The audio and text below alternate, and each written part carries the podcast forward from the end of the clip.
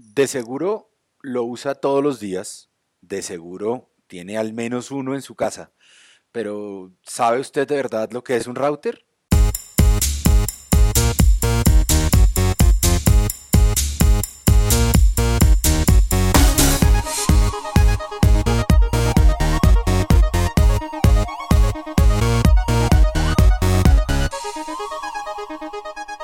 Hey amigos de TechCetera, ¿cómo les va? Hoy estoy aquí con Felipe. Felipe, ¿cómo anda?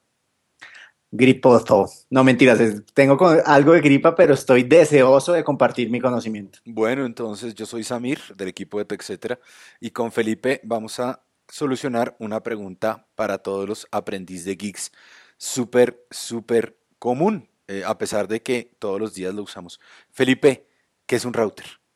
Bueno, un router es el equivalente a una autopista, ¿cierto? Que lo que hace es enrutar los paquetes a, diversos dispositivos, buscando la forma más adecuada o el camino más optimizado para mejorar el tráfico.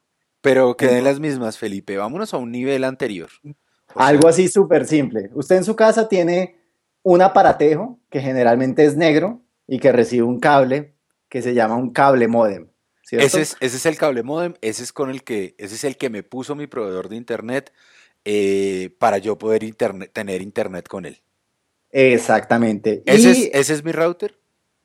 No, no, no, no, no, no. Ese es su modem, que lo que hace es coge una señal analógica y la convierte en una digital. Que ya no suena, que ya no suena como cuando yo estaba en la universidad.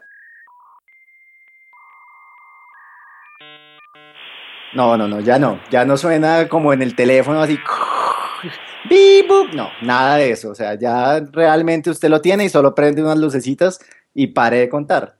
Pero si usted tuviera solo un dispositivo en su casa, por ejemplo, un solo computador, pues seguramente conectaría un cablecito y pare de contar, podría usarlo fácilmente y tener internet. Pero como seguramente, al igual que la mayoría de personas tienen más de un dispositivo, ¿cierto? Usted va a necesitar un router o un enrutador, que básicamente lo que va a hacer es distribuir las señales para que le llegue fácilmente a esos diversos dispositivos. Ok, Ahora, entonces este, este router lo conecto a mi modem. Sí. ¿Cierto? Y a este router, ahora hay unos, hay unos modems que también son routers.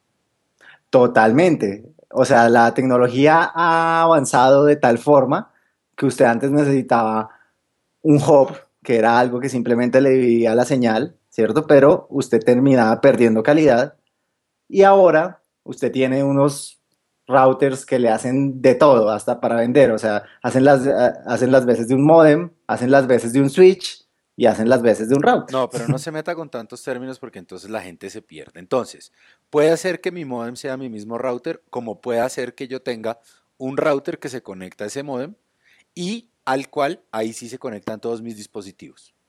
Exactamente. Y muchos de esos dispositivos pueden no conectarse por cable, pueden ser inalámbricos, como está de moda. Ok, esa, esa era la siguiente pregunta. Entonces, no, o sea, tengo dos tipos de conexión. O me conecto vía Wi-Fi o me conecto a través de un cable, digamos, tradicional de red. Exactamente. Que es una cosa súper arcaica que usted en realidad solo ve como ahora en las oficinas, pero que no haría mucho sentido en una casa todavía estar cableando con cables eh, y no aprovechando, digamos, las ventajas del Wi-Fi.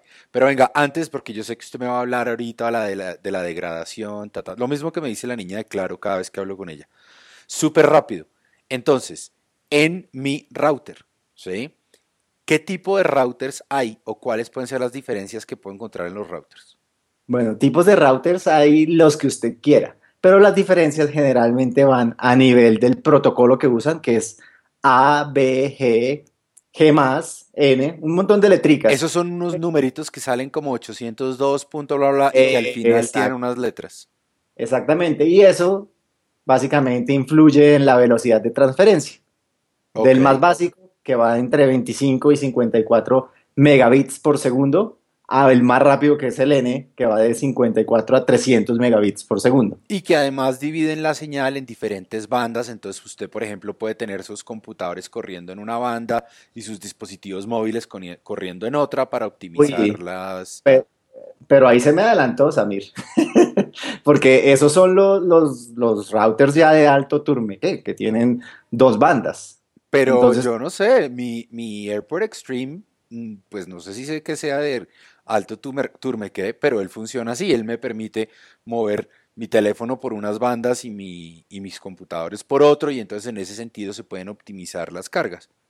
Claro que sí, precisamente su modem es un modem gama alta que llaman, y lo que digo, un switch gama alta que también hace las veces del modem y demás, y básicamente lo que hace es coger las señales de frecuencia de 5 Hz, gigahertz, ¿cierto? Que son las, de más alcance donde no hay, por ejemplo, tanto ruido, y por ahí le manda un tipo de dispositivos, y por el otro, que es la de 2.4 GHz, que es la tradicional, por donde están todos, y que inclusive a veces se tiende a interrumpir con el microondas, y le manda los dispositivos que requieren, por así decirlo, más ancho de banda como los computadores.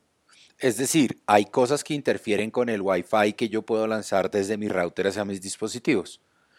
¿cierto? antenas, antenas de teléfono que estén cerca, los teléfonos inalámbricos, digamos tradicionales, pero inalámbricos, usted hablaba del microondas, etcétera, etcétera. Entonces, a veces uno pelea porque la conexión no está muy buena, pero usted siempre me lo ha dicho, uno antes de llamar a quejarse a su proveedor, pues debería probar cuál es la conexión verdadera colgado de un cable y no desde el Wi-Fi, ¿correcto? Efectivamente, para que no haya pérdida de paquetes de datos, porque las paredes, el concreto, el hierro y todo eso tienden a hacer que la señal de Wi-Fi tenga obstáculos.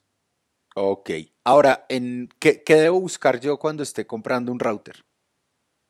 Pues básicamente usted debería buscar que tenga ambas bandas, ¿sí? Para poder cubrir los dos espectros en caso que usted tenga un edificio muy lleno de ruido entonces usted simplemente cambia por configuración o por software. Y lo otro que usted debería buscar es que tenga un estándar o un protocolo de los más nuevos como el N. ¿Y qué gano con esos diferentes protocolos más allá de velocidad? Velocidad y alcance. alcance. ¿Qué es lo que usted busca, básicamente? Ok. Y creo que ya, ya casi la última pregunta cuando estoy entonces montando estos routers, estos routers me permiten armar a mí unas redes inalámbricas, por decirlo así. Em, Total. ¿Qué debería yo tener en cuenta cuando creo una red inalámbrica y qué debería tener en cuenta cuando me cuelgo de una red inalámbrica que me encuentre por ahí? Bueno, primero lo que tiene que tener en cuenta es la seguridad.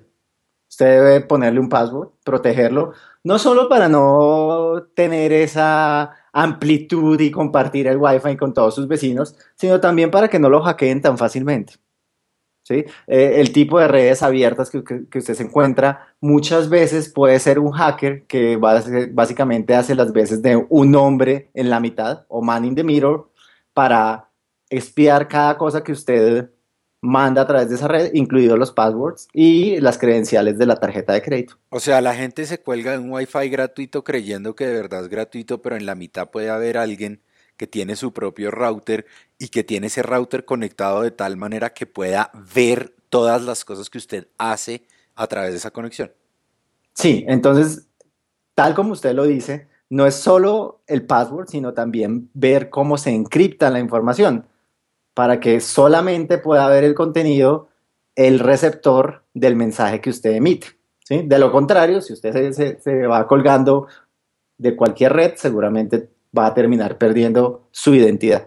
Oiga, es, es, relativamente común encontrar casos en donde la gente compra un router y ese router le da eh, Wi-Fi a un pedazo de su casa o de su oficina, pero hay spots dentro de, ese, dentro de esa casa o oficina en donde no llega el Wi-Fi. ¿Qué puede hacer una persona?